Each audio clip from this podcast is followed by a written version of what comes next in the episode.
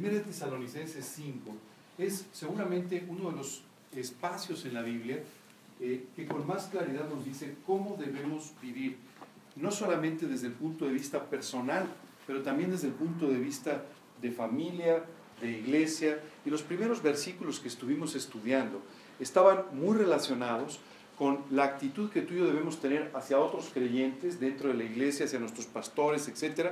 Y desde hace varias semanas estamos hablando de actitudes específicas que tú y yo debemos tomar en lo personal. Estas actitudes o estas decisiones que tú y yo vamos tomando en lo personal van conformando nuestra vida. Hace un tiempo una persona me preguntó, oye, ¿por qué yo trato de hacer las cosas bien? ¿Por qué yo trato de guiar mi vida conforme a lo que dice la Biblia y sin embargo las cosas no salen bien? ¿Qué acaso Dios se equivocó? ¿Qué acaso sus principios no son tan efectivos? Pero en realidad hay un pasaje en la Biblia maravilloso que nos describe cómo es que tú y yo tenemos que analizar nuestra vida cuando las cosas no salen bien. La Biblia dice, el labrador, para participar de los frutos, debe trabajar primero. Claro, ¿quién de ustedes alguna vez ha cultivado algo? Bueno, pues somos los pocos o son los pocos que, entienden de qué se trata, pero la mayor parte de la gente hoy pues no cultiva más que las amistades, ¿verdad? Y entonces la realidad es que es un poco difícil comprender cuál es el trabajo del labrador. Pero cuando tú y yo pensamos en el labrador, o un labrador no creas que arroja unas semillas y a los dos o tres días sale el fruto, la verdad es que no es así. Lo primero que tiene que hacer es preparar la tierra y para eso tiene que quitar muchas cosas que están estorbando, ¿verdad? Después de eso tiene que quitar piedras, tiene que quitar tantas cosas, tiene que abonar la tierra, tiene que prepararla para que esté lista para recibir la semilla. Una vez que recibe la semilla, ¿no? Una vez que, se siembra, ¿no? Hay que esperar, hay que esperar la lluvia. Y sabes, cuando tú y yo esperamos esta lluvia, pues a veces si la lluvia llega antes de tiempo, mm, la cosecha fracasa. Si la lluvia llega después de tiempo, la cosecha fracasa. Cuando Dios nos dice que el labrador para participar de los frutos debe trabajar primero, nos describe un poco la forma en la que tú y yo tenemos que trabajar en nuestra vida. Y esto es extraordinario. Lo primero que tú y yo tenemos que hacer es permitirle a Dios que prepare nuestro campo. Muchas veces tú y yo tenemos toda una serie de, em, de ideas, toda una serie de, de principios con los que manejamos nuestra vida, que una y otra vez nos llevan al fracaso. La Biblia llama esto las intenciones del corazón.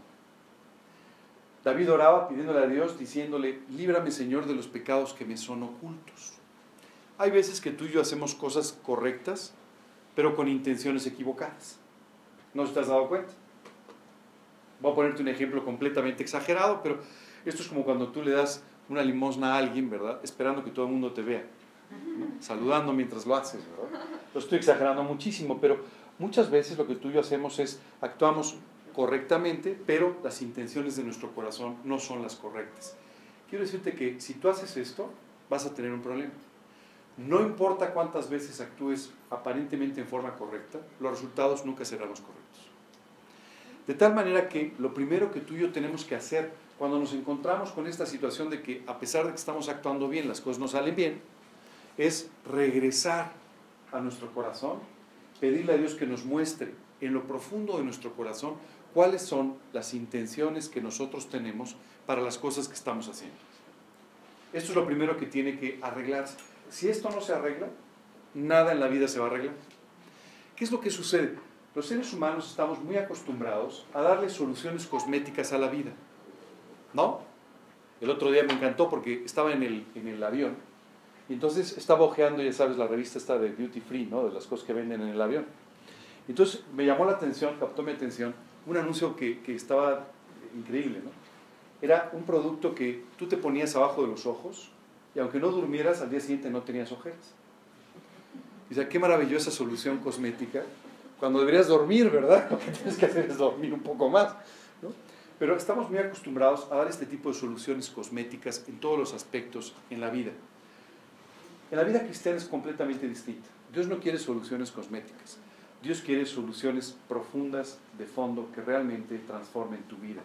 Y es por eso que te pide que vayas a las intenciones de tu corazón para en este lugar, en tu corazón, buscar las intenciones correctas. Cuando Dios limpia nuestras intenciones, Entonces todo lo demás empieza a resolver. Oye, ¿cómo pueden limpiarse nuestras intenciones? Varias formas. Lo primero, orando. ¿Sabes qué sucede cuando tú oras? La Biblia dice que no sabemos orar y que Dios nos enseña a través de la oración cómo debemos orar. Y es justamente porque lo que Él hace es corrige las intenciones de nuestro corazón ahí. Señor, yo te quiero pedir que tú me des. Y entonces de repente empiezas a pensar, ¿para qué quiero lo que estoy pidiendo? Y, y todo este trabajo de Dios va limpiando, va purificando nuestra vida de la misma manera que el labrador tiene que ir limpiando y preparando el campo para que reciba la semilla. Después, una vez que estas intenciones son correctas, ¿sabes qué sucede? Las intenciones traen como consecuencia las actitudes. ¿No?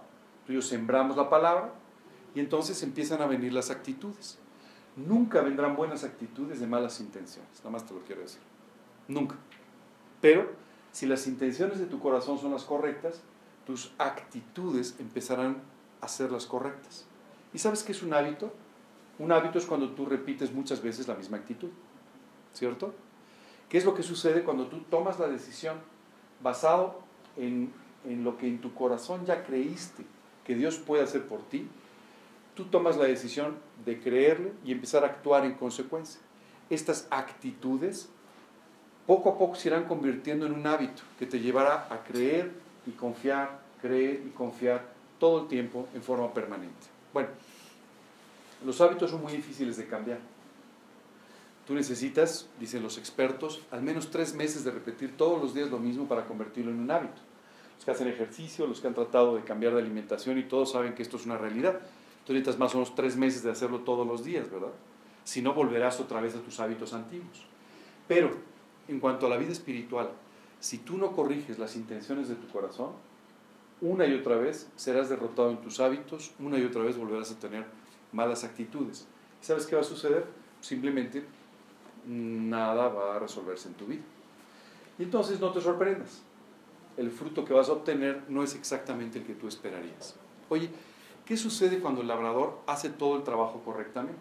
Es decir, limpia el campo, lo prepara, lo, lo pone las semillas, es decir, siembra.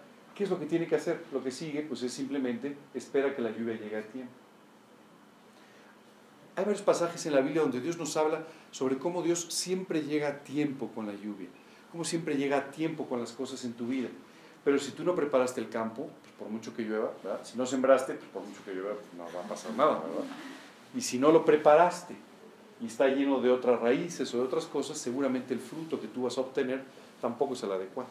Así es que tú tienes que hacer todo este trabajo y después confiar en que Dios traerá el fruto a tu vida. Dice la escritura, no os canséis pues de hacer el bien, pues a su tiempo segaréis el fruto de lo sembrado. Es que te dice, tú sigues sembrando. ¿Cuándo es el tiempo de la cosecha? Cuando yo lo determine. Pero tú sigues sembrando y sigues sembrando correctamente. Bueno, el día de hoy vamos a continuar eh, hablando un poco sobre estas, justamente estas intenciones del corazón y estas actitudes y estas cosas que deben ser corregidas en nuestra vida. Si tú recuerdas, nuestra serie de estudios se llama Los deberes de un creyente. Y en el estudio pasado estuvimos hablando sobre un versículo que dice, orar sin cesar. Y entonces entramos como consecuencia a esta enseñanza tan importante de la oración. El último estudio, el último estudio que yo di, perdón, porque soy un estudiante intermedio, pero el último estudio que yo di, básicamente estuvimos hablando sobre cómo orar cuando los discípulos se acercan y le preguntan a Jesús cómo deben orar. Esta semana tuve una reunión muy interesante, una persona se acercó a hablar conmigo y me dijo, fíjate que eh, la verdad es que eh, esta persona acaba de tomar una decisión por Cristo. Entonces empezó a decirme, no, mira, la verdad es que este tema por el que te estoy, eh, del que te estoy comentando es algo por lo que yo he rezado todos estos días. Le dije, ¿por qué no mejor te pones a orar? Bueno, es casi lo mismo. No, no es exactamente lo mismo. Le dije, imagínate por un momento que tú mañana llegas a hacer un trámite, entonces tú le pides a alguien que te dé un formato. Y en lugar de llenar el formato, le sacas 30 copias al formato. Cuando tú regreses y le digas, mira, aquí está, te va a decir, pero ¿para qué quiero 30 copias del formato? Ah, pues no sé, pero le eché muchas ganas, saqué 30 copias. Pero si quiere voy por otras 30. Y la persona va a decir, ¿por qué no mejor llenas el formato? Yo le explicaba a esta persona, lo que tú tienes que hacer es llenar el formato con el que Dios nos enseñó cómo orar con tu vida. Estuvimos hablando de todo esto eh, durante este estudio de orar sin cesar, pero el día de hoy vamos a entrar a otro ámbito de la oración, un ámbito que a veces tú y yo descuidamos, pero que es tremendamente importante. Se llama la oración intercesora. ¿A qué le suena esto? Vas a pedir por alguien más. Vas a interceder por alguien más, ¿verdad? ¿Qué, qué, qué sucede cuando tú intercedes? Acuérdate, cuando tú eras chico, ¿verdad? Intercedías por tu hermano. No, papá, mira, es que lo que pasa es, ¿verdad? Bueno, en el mejor de los casos, ¿no? Pero si eras un buen hermano, ¿verdad?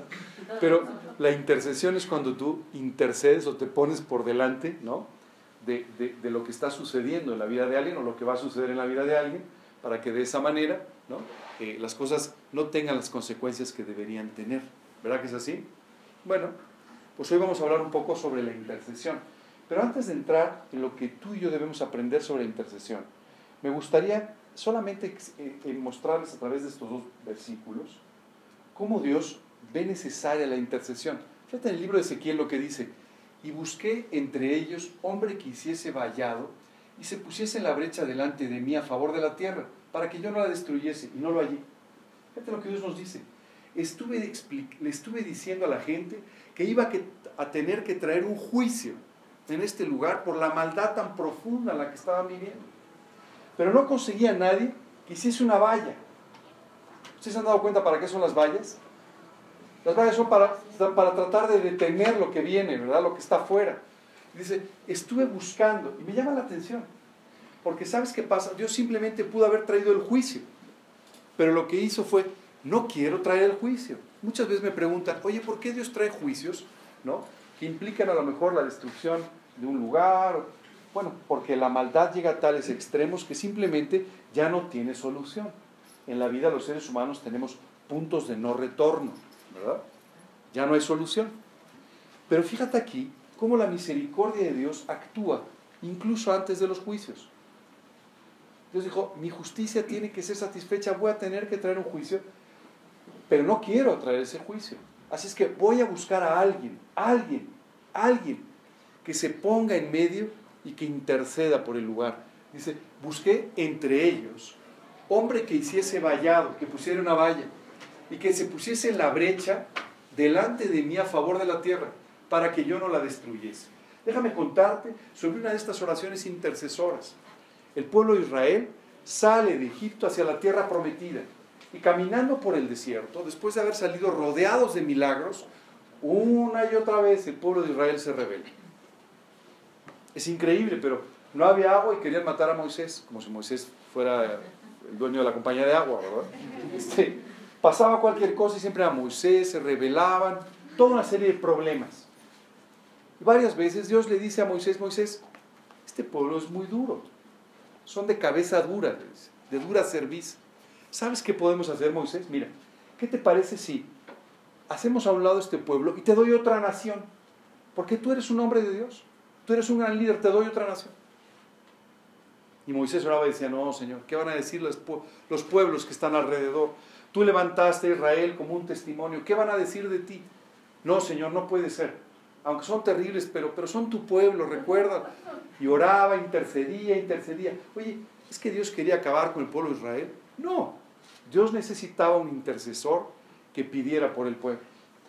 En muchas ocasiones Dios está buscando por intercesores, por personas que se colocan delante y le digan, no, no, no, no, Dios, Sé que lo que tú vas a hacer es lo correcto, pero te suplico por el pueblo, te suplico por la vida de esta persona, te pido que tú hagas esto, te pido que tú actúes conforme a tu misericordia, conforme a tu amor. Pero ¿sabes qué es lo triste? Dios se puso a buscar entre ellos. A ver, ¿quién está dispuesto a hablar? ¿Quién? ¿Quién? ¿Quién? ¿Quién me intercede por? Fíjense lo que va a pasar. ¿Quién me intercede? Pero dice, no lo hallé. No hubo nadie en toda la nación que estuviese dispuesto a hablar. El libro de Isaías nos da otro ejemplo similar. Y la verdad fue detenida, y el que se apartó del mal fue puesto en prisión. Y lo vio Dios y desagradó a sus ojos porque pereció el derecho. Dios nos dice, hubo un momento en la historia de Israel en que cuando tú actuabas correctamente te encarcelaban. Cuando tú hablabas de Cristo, esto representaba la pérdida de tu libertad. Porque las autoridades se habían corrompido. Porque la gente tomaba sobornos. Y entonces perjudicaban en lugar de ayudar al pueblo que debían ayudar. Y Dios no iba a permitir más esto. Así es que le dice, y vio que no había hombre, y se maravilló que no hubiese quien se interpusiese. Y lo salvó su brazo y la afirmó su misma justicia. En este caso Dios estaba sorprendido. ¿Cómo es posible que no haya nadie? ¿Qué no les duele el mal que hay? ¿Qué no les preocupa la situación? ¿Qué no les molesta la corrupción terrible que hay en ese momento? Estoy hablando del, pasado, ¿eh? no hablo del, presente todavía. Eh, ¿No les molesta todo eso? ¿Cómo es posible? Y dice que Dios estaba buscando si había alguien, un hombre, alguna persona, que estuviese dispuesto a decir, Señor, yo, yo ya estoy indignado, yo no puedo más, pero yo te voy a suplicar por este pueblo para que tú arregles todas estas cosas que están mal. ¿Y sabes qué pasó? A Dios le maravilló, no hay nadie que se interponga. No hay nadie que esté dispuesto a ponerse en medio y a, clamar por la nación. Así es que tú y yo vemos en estos dos pasajes y en muchos más, cómo Dios está todo el tiempo buscando a alguien que interceda, alguien que se ponga en la brecha, alguien que haga vallado, alguien que se ponga de rodillas y le diga a Dios, te pido por quien está mal, te pido por quien está en problemas, te pido por quien te ha abandonado, te pido por quien se ha obstinado, te pido por quien está viviendo de una forma equivocada. ¿Sabes qué? Somos terribles, a veces muy crueles. Vemos a alguien que está mal y mm", nos hacemos a un lado, te mereces lo que te ven. En lugar de preocuparnos por ellos, preocuparnos por su salud, tratar de ayudar, lo que hacemos es simplemente dejarlos a su suerte. Esto solamente es un ejemplo de la crueldad humana, que contrasta con la bondad de Dios, buscando y buscando y buscando quien pueda orar e interceder quien pueda orar para mover las cosas y cambiarlas. Nos acostumbramos demasiado a vivir en un mundo que aparentemente no puede cambiar. ¿Sabes cuántas veces escucho? Bueno, es que así es la vida. No, no, así es la vida, no. La vida es como tú la hagas. La vida de quienes te rodean es como ellos la hagan. Y esto a través de tus decisiones y de tus oraciones. Y si no hay quien ore por ti, clama, pídele a Dios porque Dios levante a alguien que interceda por ti, alguien que pida por ti, alguien que te recuerde. ¿Sabes? Probablemente uno de los más grandes líderes espirituales de la antigüedad, el apóstol Pablo, en varias de las cartas a las iglesias decía, oren por mí, por favor pidan por mí, pidan porque Dios continúe dándome un ministerio, porque Dios me abra puertas para hablar de Cristo, porque Dios me dé valor para aprovecharlas, porque me dé sabiduría para saber cómo hablar. Pero él les decía a los creyentes, oren por mí, intercedan por mí, pidan por mí, porque lo necesito. Déjame ponerte algunos, algunos ejemplos de qué es la intercesión. La Biblia nos explica que la intercesión es cuando Dios te está mostrando la necesidad de orar por algo o por alguien. Dime una cosa, ¿Nunca has sentido un profundo cargo para orar por una situación o por una persona? Si no es así, con todo cariño te digo, hay mucha insensibilidad en tu vida. Necesitas más de Cristo.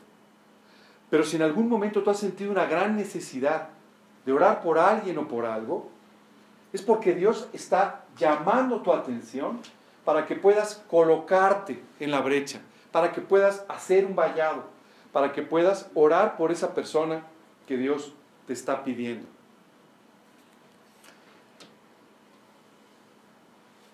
Cuando tú te acostumbras a orar de esta manera, recibes llamadas, no por teléfono, recibes llamadas a, veces de parte de Dios, a veces en la noche, a veces, hey, despierta, ora por alguien que lo necesita. Oye, te recuerdo, tienes que orar por esta persona, Tienes que orar por esta situación, tienes que orar por este país, tienes que orar por estas cosas, porque si tú no oras ahora, va a tener que venir un juicio. Si tú no oras ahora, las personas seguirán viviendo las consecuencias de esta manera de vivir, porque si tú no oras, uno de tus hermanos puede estar sufriendo cosas que no tendría por qué sufrir. ¿Sabes? Tenemos que hacernos sensibles y obedientes. Si Dios dice ora, ora. ¿Sabes qué es terrible? Hoy en día podríamos encontrar iglesias enteras que cabrían en esa descripción de parte de Dios. Busqué entre todos ellos y no hubo quien se pusiera en medio. Busqué entre todos y nadie Nadie oró por los demás. Nadie oró por sus hermanos. Y esto sin duda es causa de mucha de la mediocridad espiritual en la que hoy en día vivimos los creyentes. Por otro lado, la intercesión es para que tú ores pidiendo por otra persona, un grupo, familia, país, suplicando por aquello que Dios te ha mostrado que debes orar. Solo te decir una cosa, si Dios te despierta a medianoche recordándote un tema para orar, es que es un tema premiante. No es para que digas, déjame tomar nota y mañana a las 10, ahorita me voy a dormir de nuevo. No, no, es un tema premiante. Oye, ¿por qué Dios sujeta tantas cosas a nuestras oraciones? Conociéndonos. Bueno, ¿sabes por qué? Porque esta es la forma a través de la cual tú y yo aprendemos a depender de Él y dependemos también y aprendemos también a ser interdependientes con los demás. Cuando tú y yo aprendemos a orar por los demás, a interceder por los demás, esto empieza a, a poner el verdadero valor a nuestras situaciones y nuestros problemas. Cuando tú estás orando por los de los demás. ¿Sabes qué nos pasa? Somos bastante egoístas y nos concentramos mucho en nosotros mismos, en tus problemas. ¿Te has dado cuenta? Tú eres el que tiene los problemas más importantes aunque al final sean problemas poco importantes, pero para ti son muy importantes, ¿no? El otro día una persona estaba en una persona y llegó y me dijo, estoy preocupadísima. dije, pero ¿por qué? ¿Ha pasado algo? No, no, no, no. Es que fui a pintarme el pelo, me dijo. Fíjate. Yo dije, no, no, no quiero oír lo que sí. No, no quiero, no quiero oír lo que sí. No es un gran problema, entiendo. Sí, puede ser muchas cosas, pero no es un gran problema. Pero para, para ella era un gran problema porque era el suyo. ¿Sabes qué es increíble? ¿Cuántas veces tú y yo estamos tan preocupados por problemas tan poco importantes cuando hay problemas mucho más importantes? ¿Sabes qué pasa cuando tú y yo empezamos a orar intercediendo por otros? Entonces, nuestros problemas empiezan a tomar la medida real que tienen. Esa es la realidad. Así es que es importante que tú y yo estemos dispuestos a escuchar de parte de Dios. Tenemos que ponernos en medio más adelante vamos a entender lo que significa ponernos en medio, delante de Dios para clamar por su respuesta. Tenemos que seguir orando hasta que la respuesta llegue y tenemos que orar con urgencia. ¿Ok? Es muy importante. Déjame, por supuesto, tienes que tener la humildad necesaria cuando ves las respuestas, porque muchas personas empiezan a orar y después empiezan a pensar que esto tiene que ver con ellos, cuando en realidad solamente tiene que ver con Dios. ¿No? Hace, hace un tiempo escuchaba a una persona que decía, tú no te preocupes, yo voy a orar por ti. Ah, mejor di, no te preocupes, Dios va a hacer aquello que le estamos pidiendo, ¿verdad? Porque muchas veces queremos atribuirnos parte de la bendición o del éxito de parte de Dios. Deja ponerte dos ejemplos maravillosos de intercesión. El primero es el Espíritu Santo intercediendo por nosotros. Fíjate lo que dice. Y de igual manera, el Espíritu nos ayuda en nuestra debilidad. O sea, tú y yo estamos débiles y entonces alguien tiene que ayudarnos. ¿Ok? Y dice, pues ¿qué hemos de orar como conviene? No lo sabemos, pero el Espíritu mismo intercede por nosotros con gemidos indecibles. O sea, el Espíritu Santo está interviniendo, ¿no? Tú empezamos a orar, Señor, yo te quiero pedir por esto, lo otro, y el Espíritu Santo literalmente salta ahí, ¿verdad? Señor, Señor, Señor, Señor. Lo que quiere decir, por lo que te está pidiendo, déjame te explico, en realidad en realidad tiene un buen corazón aunque no, no lo parezca. Este, y en realidad lo que Él te está queriendo. Entonces Él se pone en medio, literalmente, para traducir tu oración en una oración que pueda ser contestada, que pueda ser respondida. Esto es parte de este ministerio de intercesión del Espíritu Santo. Y ahora permíteme mostrarte un ejemplo de intercesión a través de Jesús. Dice el libro de Romanos, Cristo es el que murió, más aún, el que también resucitó el que además está a la diestra de Dios, el que también intercede por nosotros. ¿Sabes qué es extraordinario? No solamente el Espíritu Santo intercede en tus oraciones, tienes a Jesús permanentemente intercediendo por ti. Seguramente muchas de las cosas que tú y yo hacemos este, no, no son agradables a, Dios, ¿verdad? De repente Dios debe decir, no, no puede ser, otra vez haciendo esto. Y simplemente Jesús intercede diciendo, pero yo pagué por él. Yo pagué incluso por esto que acaba de hacer. Y te quiero pedir que lo trates como a tu hijo, igual que haces conmigo, y no conforme lo que se merece. Esta intercesión maravillosa de parte de Jesús es permanente, porque no te has dado cuenta que nos equivocamos bastante frecuente. En Juan nos dice, y esto nos habla de específicamente Jesús orando, intercediendo por nosotros en el huerto, yo ruego por ellos, no ruego por el mundo, sino por los que me diste, porque tuyos son. Ahí estaba Jesús de rodillas orando. Señor, te quiero pedir por los que se acaban de dormir aquí afuera del huerto. Mis discípulos que iban a ir conmigo hasta la muerte, pero que no, no, no, no resistieron 15 minutos de sueño. Te pido por ellos. Te pido por ellos y por todos aquellos que van a creer como consecuencia de ellos. Jesús otra vez intercediendo. Estos son dos grandes ejemplos que nos van a poder permitir entender cuáles son las condiciones de un intercesor y después nos van a llevar a un ejemplo maravilloso de una iglesia que oraba intercediendo. ¿Cuáles son las condiciones? La primera es, tú y yo tenemos que vivir en santidad. Dios no te va a despertar a medianoche si estás viviendo en pecado, si estás viviendo completamente eh, disperso, pensando en otras cosas. Dios utilizará a aquellas personas cuyo cargo por el Señor les llevará a orar de esta manera. ¿Ok? Necesitamos una total confianza en el Señor, sabiendo que Él es el que responde las oraciones y no somos nosotros los que lo hacemos. Por otro lado, tenemos que tener el anhelo de ver las almas convertidas, las familias cambiadas, las naciones transformadas para la gloria de Dios. Por favor, no te acostumbres a ver las cosas como están. Estamos muy acostumbrados a que las cosas son de una determinada manera, a que nuestra familia pues, es como es, nuestra vida es como es, nuestro trabajo es como es, nuestro país es como es. En la medida que tú te acostumbres, dejarás de interceder, dejarás de orar. Tú y yo tenemos siempre que colocar estándares muy altos en nuestra vida. ¿Cuáles son esos estándares altos? Aquellos que son indicados en la palabra de Dios. ¿Cómo debe ser tu vida? ¿Cómo debe ser tu familia? ¿Cómo debe ser tu trabajo? ¿Cómo debe ser tu iglesia? ¿Cómo debe ser tu país?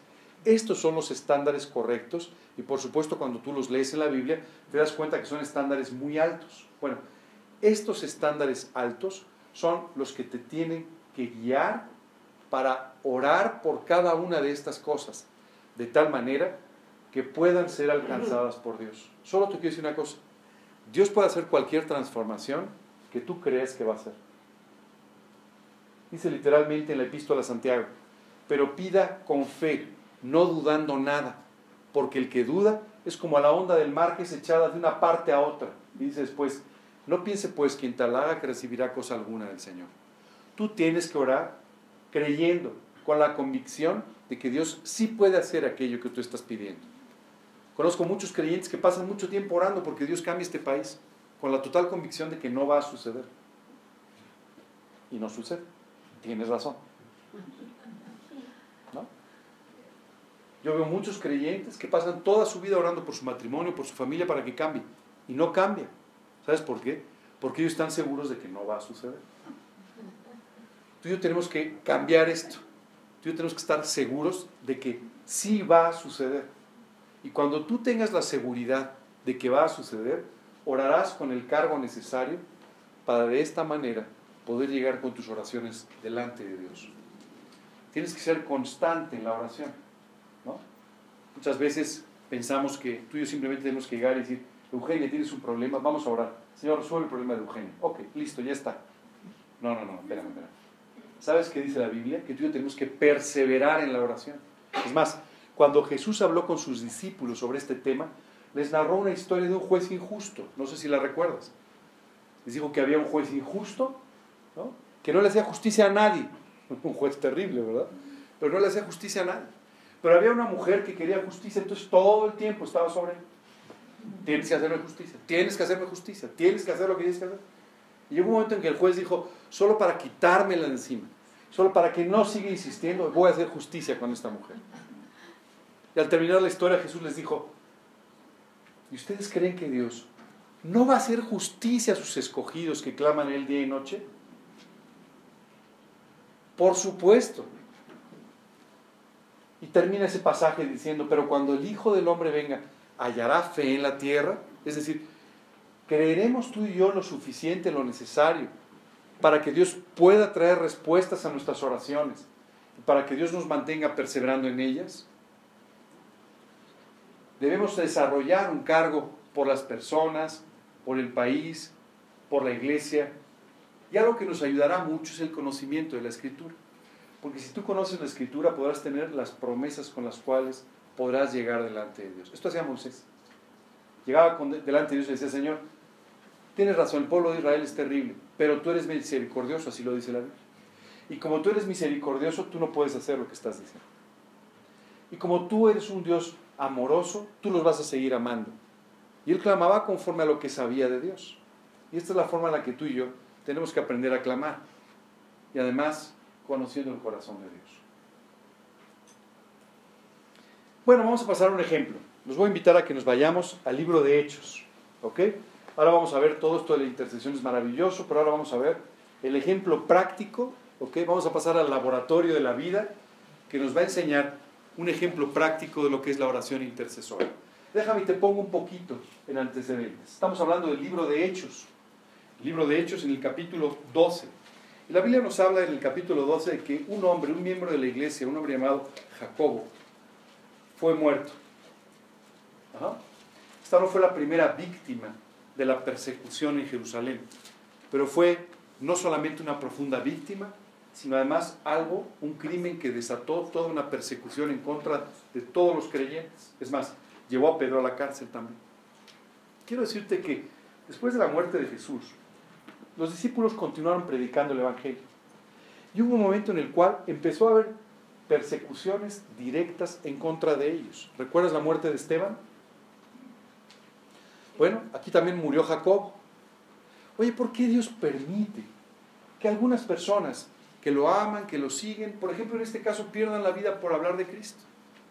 Quiero decirte que siempre que tú veas una situación así, aunque no la entiendas, tienes que pensar que va a tener un efecto maravilloso en la vida de la persona y en la vida de otras personas. Déjame te cuento, por ejemplo, de Jacobo, perdón, de Esteban.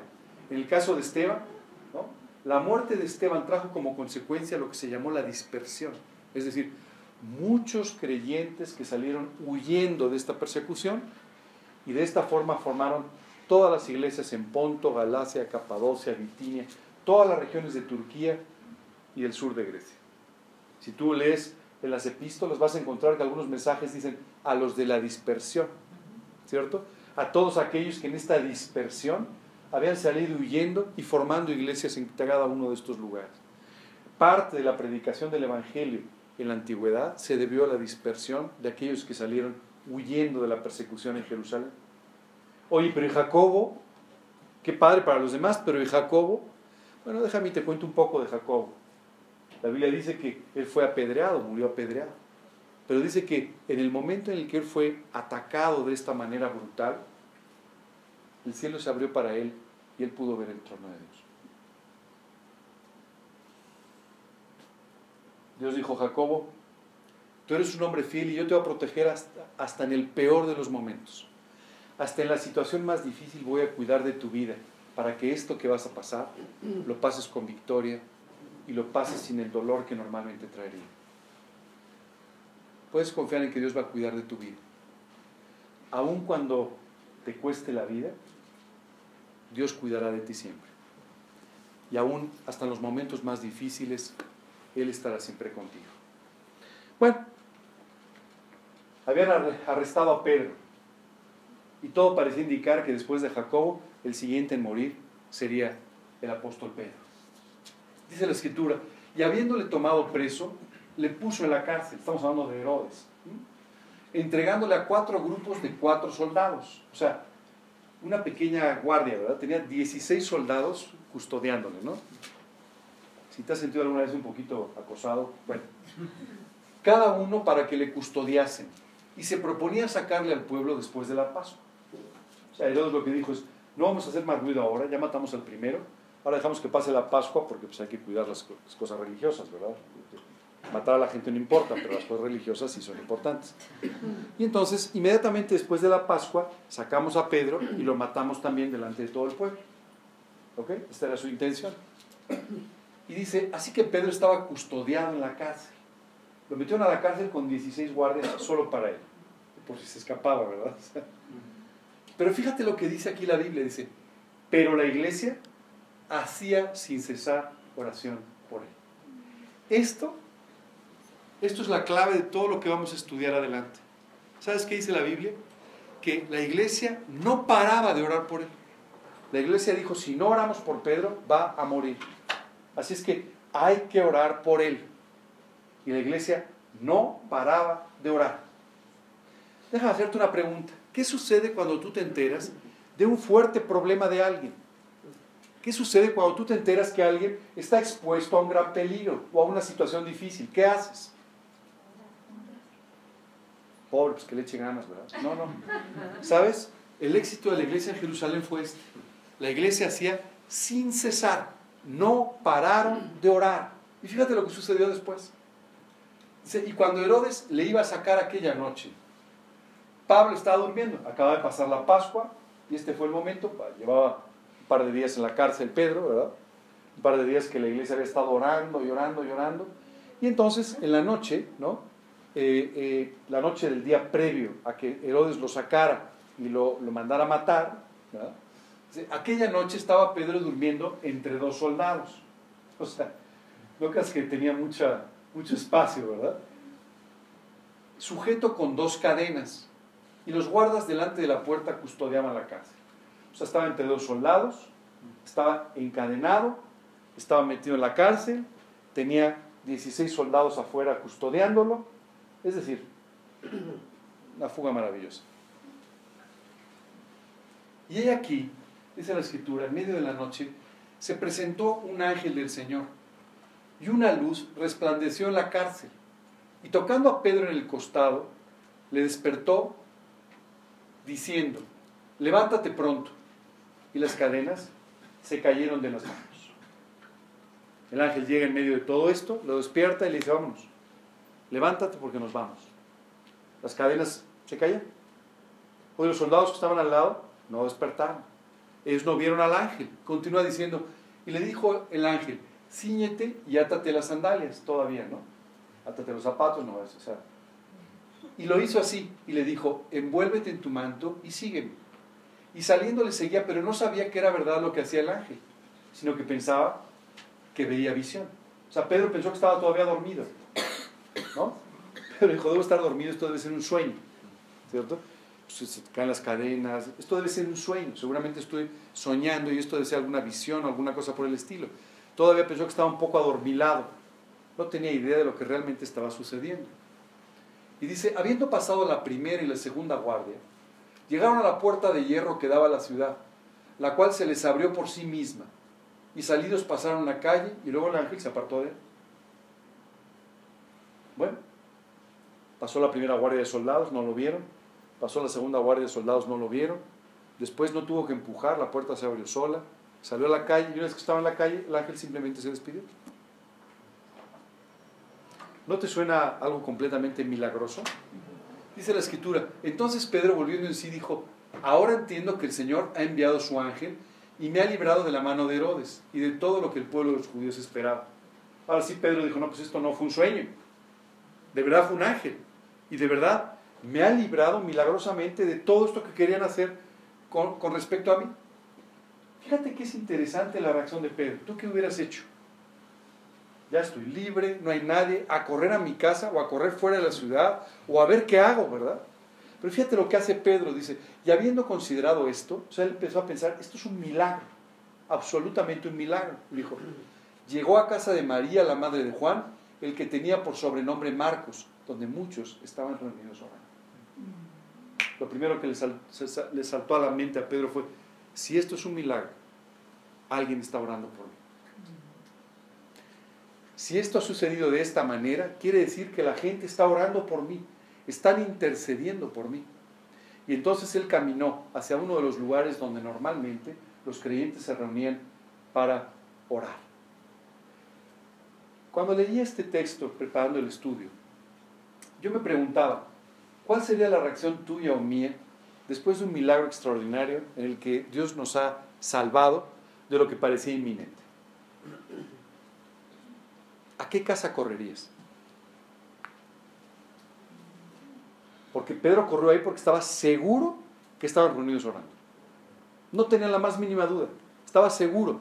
Seguro están orando por mí seguro están intercediendo por mí. La pregunta es, ¿a qué casa irías tú? Si no se te ocurre, es que tú no tienes la seguridad de que alguien está orando por ti.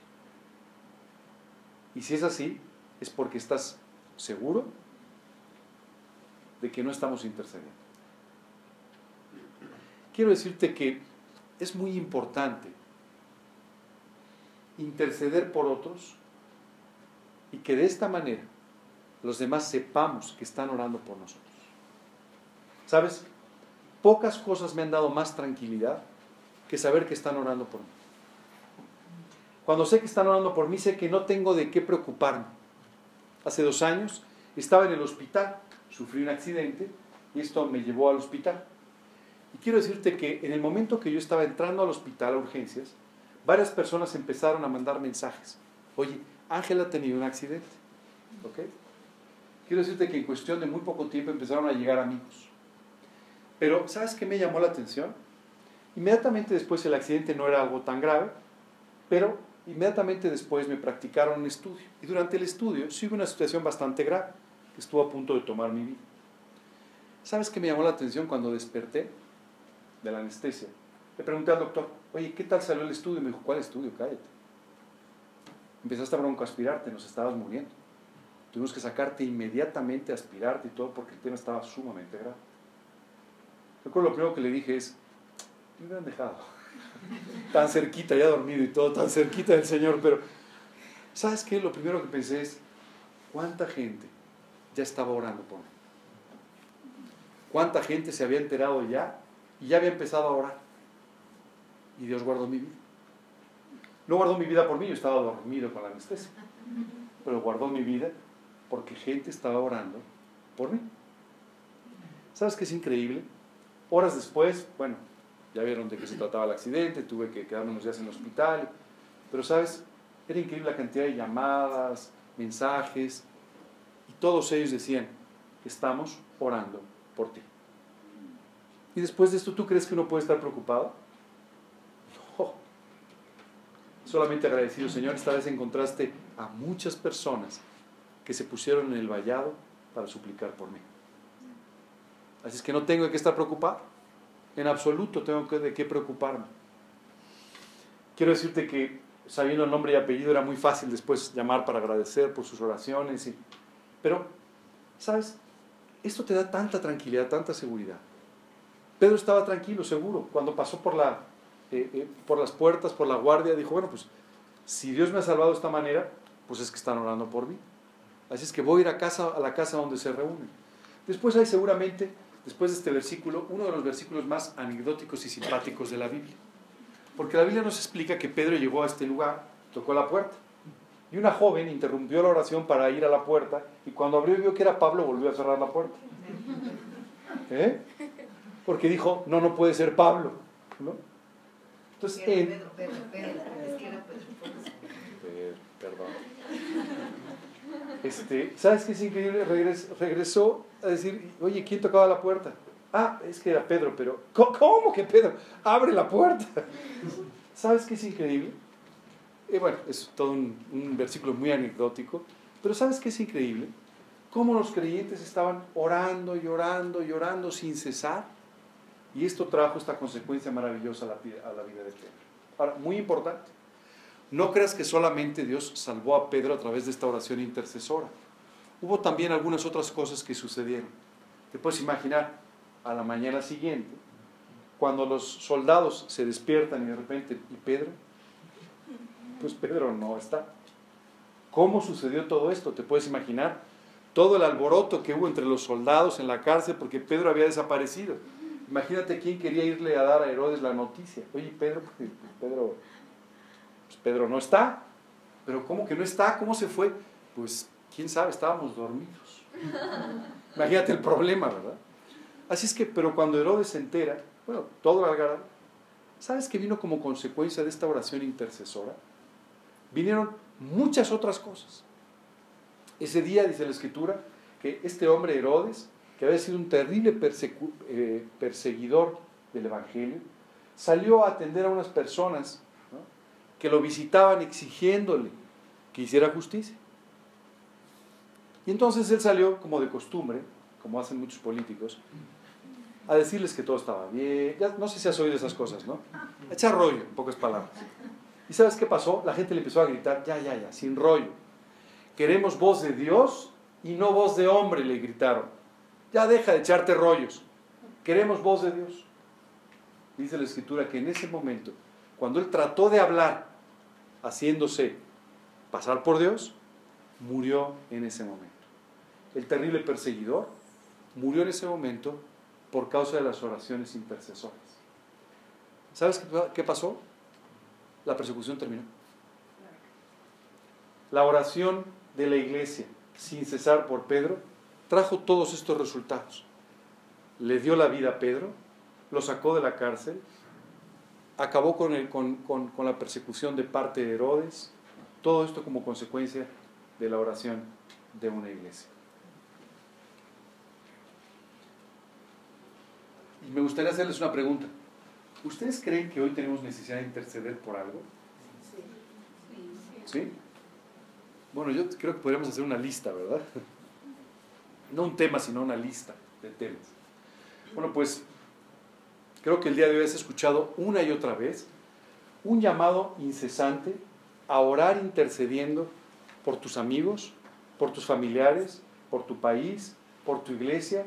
Y si tú hoy no te colocas en la brecha, si tú hoy no haces un vallado delante de Dios, clamando a Dios por estas necesidades, estarás dejando pasar la más maravillosa oportunidad para mover el brazo de Dios a actuar sobre aquellas necesidades que tienes delante.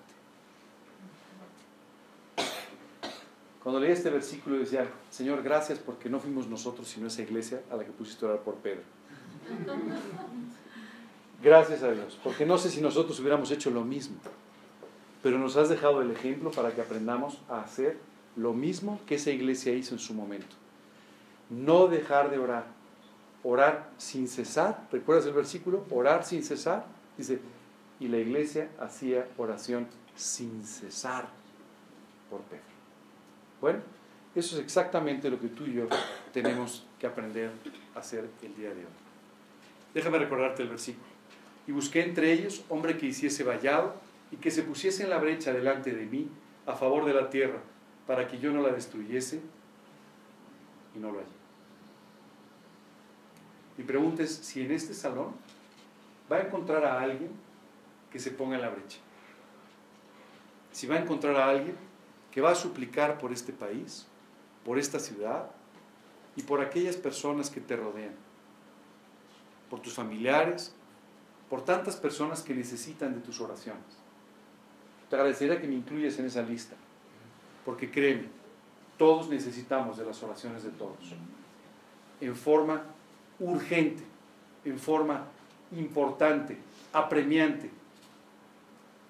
No permitas que tantas actividades en esta vida te resten atención para orar intercediendo por otros, porque esta oración intercediendo por otros sin duda, traerá grandes frutos a tu vida. Déjame terminar con un ejemplo mucho más actual. Durante el siglo XIX y principios del siglo XX, pero sobre todo el siglo XIX, eh, vivió en la tierra un hombre que fue probablemente uno de los más grandes predicadores de toda la historia. El nombre de este señor era Dwight Moody. Este hombre predicó en los Estados Unidos, predicó en Inglaterra, pero en Estados Unidos las predicaciones de este hombre trajeron el avivamiento más grande de la historia en un país que provocó además un movimiento misionero hacia prácticamente todos los demás países del mundo. Durante principios del siglo XX, casi todos los misioneros que había en el mundo eran ingleses y eran americanos. Y todo esto fue consecuencia del avivamiento que vino por causa de las predicaciones de Dwight Moody. Pero déjame contarte un poco de Moody. Moody era un pastor, tenía una iglesia, un grupo, y en ese lugar predicaba. Y predicaba con poder. En una oportunidad lo invitaron a un lugar en Inglaterra y en ese lugar en Inglaterra le pidieron que orara, que predicara. Esa noche eh, él predicó como normalmente lo hacía. Y bueno, algunas personas recibieron a Cristo, en fin. Al día siguiente, Dwight Moody volvió a predicar en este lugar. Cuando terminó de predicar, invitó a orar y le pidió al grupo que estaba allí reunido que levantaran su mano. Se habían recibido a Cristo. Todas las personas levantaron su mano. Él dijo, bueno, como mi inglés es diferente, seguramente no me han entendido muy bien. Me dijo, por favor, bajen su mano todos los que han recibido a Cristo. Y todas las manos bajaron. Él dijo, no debe haber algún error. Les dijo, les voy a pedir un favor, aquí afuera está la oficina de su pastor. Por favor, los que hayan recibido a Cristo, los que de verdad hayan recibido a Cristo, por favor vengan a verme ahí. Y cuando salió, todas las personas siguieron atrás de él. Finalmente se convenció de que se habían convertido. En fin, después de lo que pasó ahí, continuó con otra predicación que tenía programada. Y después de esto, lo fueron invitando, invitando, invitando. Y por varios meses estuvo predicando todos los días en diferentes lugares de Inglaterra. Hasta que finalmente regresó a Estados Unidos a comenzar esta carrera de predicación que transformó su país. En una oportunidad, le escribió a aquel pastor en Inglaterra y le dijo, oye, quiero hacerte una pregunta. ¿Tú sabes qué pasó esa noche entre la primera y la segunda predicación? ¿Tú sabes si alguien oró por mí o pasó alguna cosa excepcional? Porque nada volvió a ser igual después de ese día. Y estoy sorprendido porque ya no he podido parar de predicar. Es más, tuvo que dejar su responsabilidad en su iglesia a un señor llamado Rubén Torre, para entonces comenzar a solamente dedicarse a predicar. Y el pastor le mandó una carta y le dijo, tengo una historia que contarte. ¿Y de qué se trataba la historia? Bueno, la historia habla de dos hermanas, dos hermanas muy mayores, nunca se habían casado, vivían solas, una de ellas con impedimentos físicos. Así es que un día, una noche, la hermana llegó y le dijo a su hermana, la que estaba con impedimentos físicos, le dijo, fíjate que hoy tuvimos la visita de un señor de los Estados Unidos, un señor llamado Dwight Moody. Y es un buen predicador, le dijo. Predica con mucho impacto. Pero hoy la gente no hizo mucho caso. Su hermana impedida le dijo, por favor, pon la llave en la puerta para que nadie nos moleste. Vamos a orar por la vida de Dwight Moody. Toda esa noche, todo el siguiente día, estas mujeres no hicieron otra cosa sino orar por la vida de este hombre. ¿Qué te parece? Todo cambió. Al día siguiente era casi increíble ver la cantidad de convertidos. Y a partir de ahí, toda una carrera de predicación que transformó a Estados Unidos. Quiero decirte que el avivamiento en Estados Unidos en a partir de 1847 fue de tal impacto que un vendedor, ya sabes, en ese tiempo pues los vendedores se subían al tren, ¿verdad? Hoy al coche o lo que sea, pero subían al tren para ir de un lugar a otro. Y él decía que había recorrido de occidente a oriente todo Estados Unidos y en cada estación de ferrocarril había visto grupos de personas orando. Esto tocó el mundo entero. Dos hermanas mayores en su casa, una impedida, y las dos, orando aquella noche, transformaron el mundo. Te cuento esta historia porque quiero que saques de tu mente las ideas que están pasando. Es que yo soy muy mayor, yo soy muy joven, es que yo esto, yo lo otro, yo lo que tú quieres.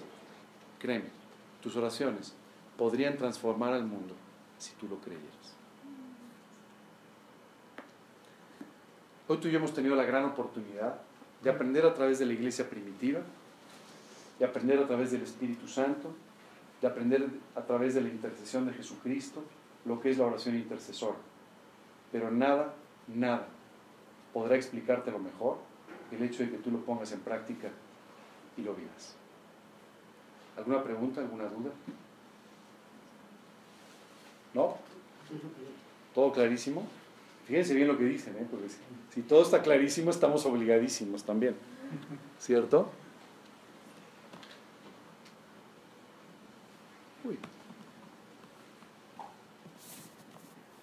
Algo estoy haciendo mal, ¿verdad?